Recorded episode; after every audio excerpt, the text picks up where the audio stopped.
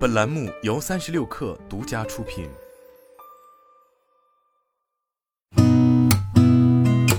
八点一刻，听互联网圈的新鲜事儿。今天是二零二二年十月二十六号，星期三，早上好，我是金盛。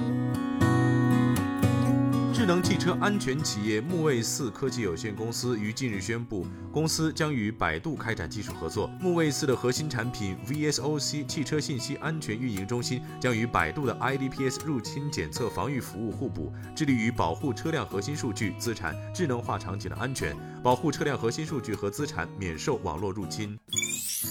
QQ 音乐已上线新版本，适配实时活动及灵动岛功能。据介绍，用户在更新后，除可以通过实时活动功能查看歌曲播放来源、今日听歌时长等信息以外，还在灵动岛区域增加了音乐宠物特效。京东与激光智能投影的开创者风米投影正式签署战略合作协议。根据协议内容，双方计划将在未来三年内围绕风米全系智能投影与激光电视产品的销售、营销、用户运营等开启合作，共同促成二十亿元的战略销售目标。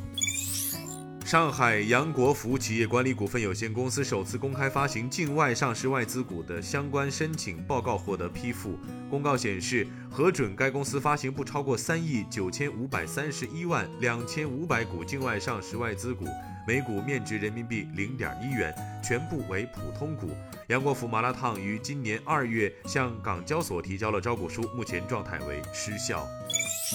针对机构持股比例巨降质疑，贵州茅台回应称，机构股东持股变化情况不实。公司二零二二年第三季度报告披露的公司前十名股东合计持股比例是百分之七十一点五四，前十名股东之后还有大量的机构股东。二零二二年第四季度，公司将继续紧紧围绕战略目标和年度工作安排，全力以赴深化改革、开拓创新，推动高质量发展，努力实现发展目标，为股东创造更多价值。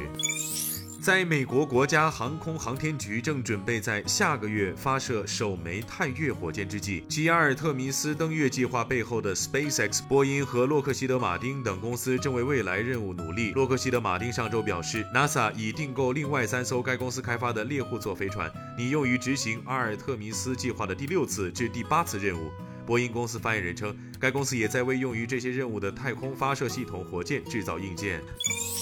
当选为英国保守党党首的里希·苏纳克在白金汉宫接受英国国王查尔斯三世的正式任命，成为英国新任首相。现年四十二岁的里希·苏纳克是英国最近七周之内的第三位首相，也是英国历史上首位亚裔首相。根据英国广播公司的报道，苏纳克也是英国自一八一二年以来最年轻的首相。在获得国王查尔斯三世授权后，苏纳克将开启组建新内阁的进程。稍后在从白金汉宫返回唐宁街后，苏纳克将在首相府门前发表就职演讲。